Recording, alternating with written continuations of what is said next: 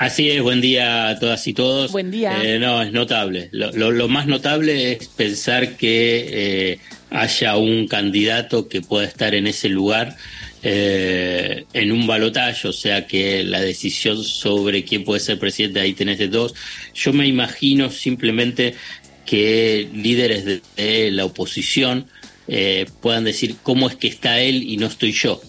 Eh, porque es, es, es, impactante el nivel de incapacidad política y conceptual que mostró Javier Milei. Y acá hago un esfuerzo porque quiero ser lo más descriptivo posible, porque claramente no es de mi simpatía Javier Milei, pero también tengo la, y, acá lo saben, que en más de una oportunidad he mencionado eh, que es un chanta que las medidas económicas, que lo que está diciendo es inconsistente. Y ayer quedó no solamente a nivel de lo que son sus, medidas económicas vinculadas con la dolarización, la eliminación del Banco Central, eh, sino que en otros aspectos. Por ejemplo, en las relaciones internacionales.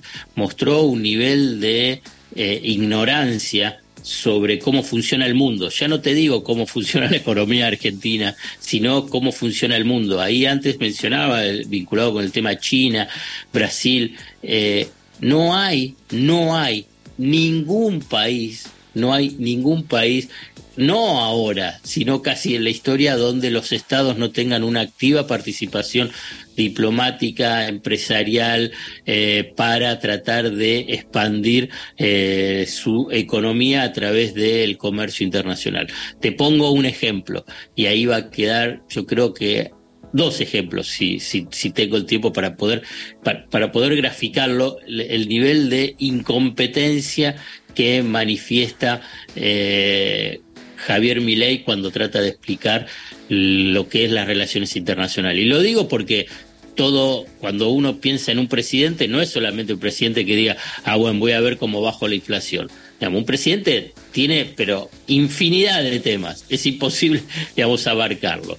Viste que hay toda un, una disputa a nivel global sobre el 5G, ¿no? Sí. Sería la, una tecnología que, supera la famoso 4G a nivel de lo que es las comunicaciones eh, por celulares y por internet. Que es más rápida, es más inmediata y se va el delay. Claro. Entonces vos agarrás y decís, la lógica mi ley sería, y bueno, a ver que las empresas y quién es más competitiva y por consiguiente quién es la mejor, va a ganar la, la licitación y va a ganar el posicionamiento. Eh, digamos, en China es Huawei, ¿no? Entonces, vos agarras y ves, pero en los hechos es tan abierto, digamos, la presión que ejerce Estados Unidos y la presión que ejerce China, pero los estados, o sea, sus gobiernos, para eh, tratar de que sus empresas estén en esa tecnología de punta. Para mi ley eso es, y bueno, que sea entre privados.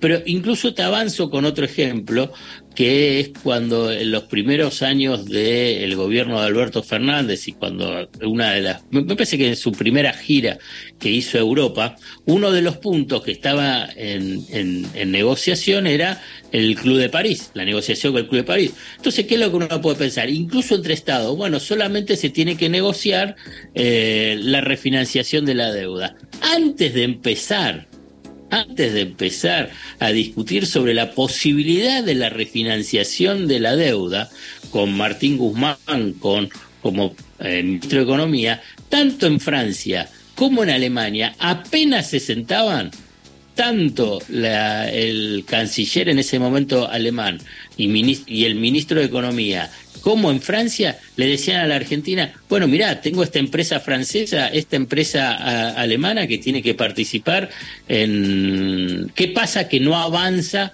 el proceso de, de, negociación en la represa de, de Mendoza?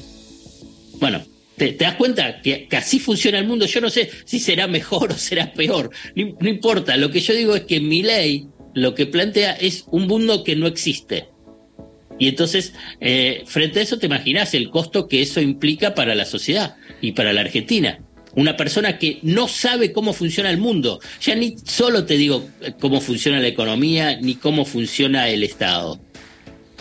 Y lo que me llamó la atención también es que pensé que desde por la parte de mi ley iba a tener una ofensiva mucho más fuerte para hablar del kirchnerismo y juntar a Sergio Massa con el kirchnerismo y también con la inflación. Hoy se va a conocer el número de la inflación. Es un ministro de Economía candidato eh, que eh, está haciendo una campaña eh, increíble, si uno se pone a pensar, con los números que está teniendo, atravesando la crisis económica argentina. Entonces, ahora, la inflación, ¿le puede llegar a jugar en contra a, a Sergio Massa? ¿Y pensás que mi ley ahí se perdió una oportunidad? Sí, la, inflación ya le juega en contra, digamos. Eh, por, eso, frente a un candidato que muestra un nivel de incompetencia absoluta, eh, sigue estando competitivo la, oposición. La inflación es un factor muy, muy importante. Lo que sucede es que la respuesta que da Milei al problema de la inflación es inconsistente. Mm. Entonces tampoco es que queda claro, al revés. La propuesta de Javier Milei para solucionar el tema de la inflación es generar una hiperinflación previa. Entonces ahí es donde aparece esa, esa debilidad eh, manifiesta y por eso es que puede eh, sortear el, eh, una de las principales, si no la principal debilidad, Sergio Massa como candidato a presidente, siendo ministro de Economía de una tasa de inflación que va a salir hoy, que en el mejor de los casos va a estar en un dígito, pero en el 9, y algo. 9, y algo, que es un dato malísimo. Entonces, eh, yo creo que ahí es donde, eh, en términos globales, se ve un, candidato de la oposición que no está preparado. Es, a ver, llevado al término eh, futbolero. Y por ahí pueden llegar a entenderme más o menos, qué sé yo. Un, un equipo un director técnico con todo su equipo de colaboradores prepara un partido de fútbol. Entonces vos decís, bueno, te puede salir mejor, te puede salir peor. Cuando vos ves que un técnico y su, y su, y su equipo de colaboradores no preparan el partido de fútbol, vos ves cómo sale el partido, pierden. Bueno, acá es notable como la única, la única preparación que tuvo Javier Milei es evitar el desborde, evitar que me vuelva loco.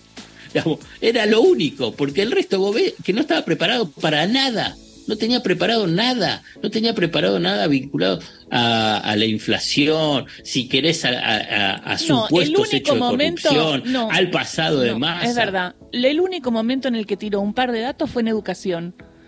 Eh, y hay que y hay que chequearlos, pero, el único momento en el que lo vi. Pero tenés razón, la libertad avanza en ese sentido, se ve como improvisado, pero no solamente en eso, sino a la hora también de entregar las boletas y todo lo que sucedió, ¿no? Digo, hay algo ahí medio improvisado. Las sensaciones de esto que decía Alfredo, de llevar a un amateurismo, a, la verdad que con consignas han llegado muy lejos, ¿no? Digo, a la respuesta rápida, a la chicana y al número no chequeado, los ha llevado a este lugar, lo cual también habla de que según cómo salga tendremos que rever qué hacemos eh, y sobre todo, como vos has dicho más de una vez, a quien no decidió no repreguntar nunca.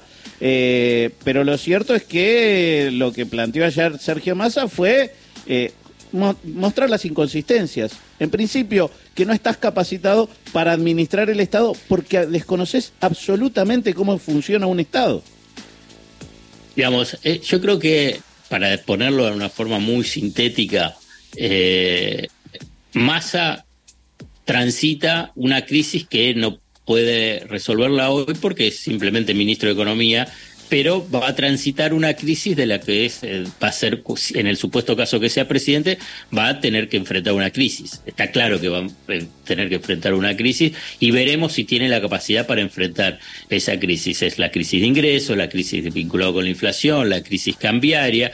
Él tiene eh, la eh, hipótesis de que va a haber mucho más dólares, entonces va a tener todo un, gobierno unidad nacional, una fortaleza política para enfrentar la crisis. Ese, eso es un gran desafío pensando en, en el futuro. Cuando uno vota y el electorado vota es las expectativas.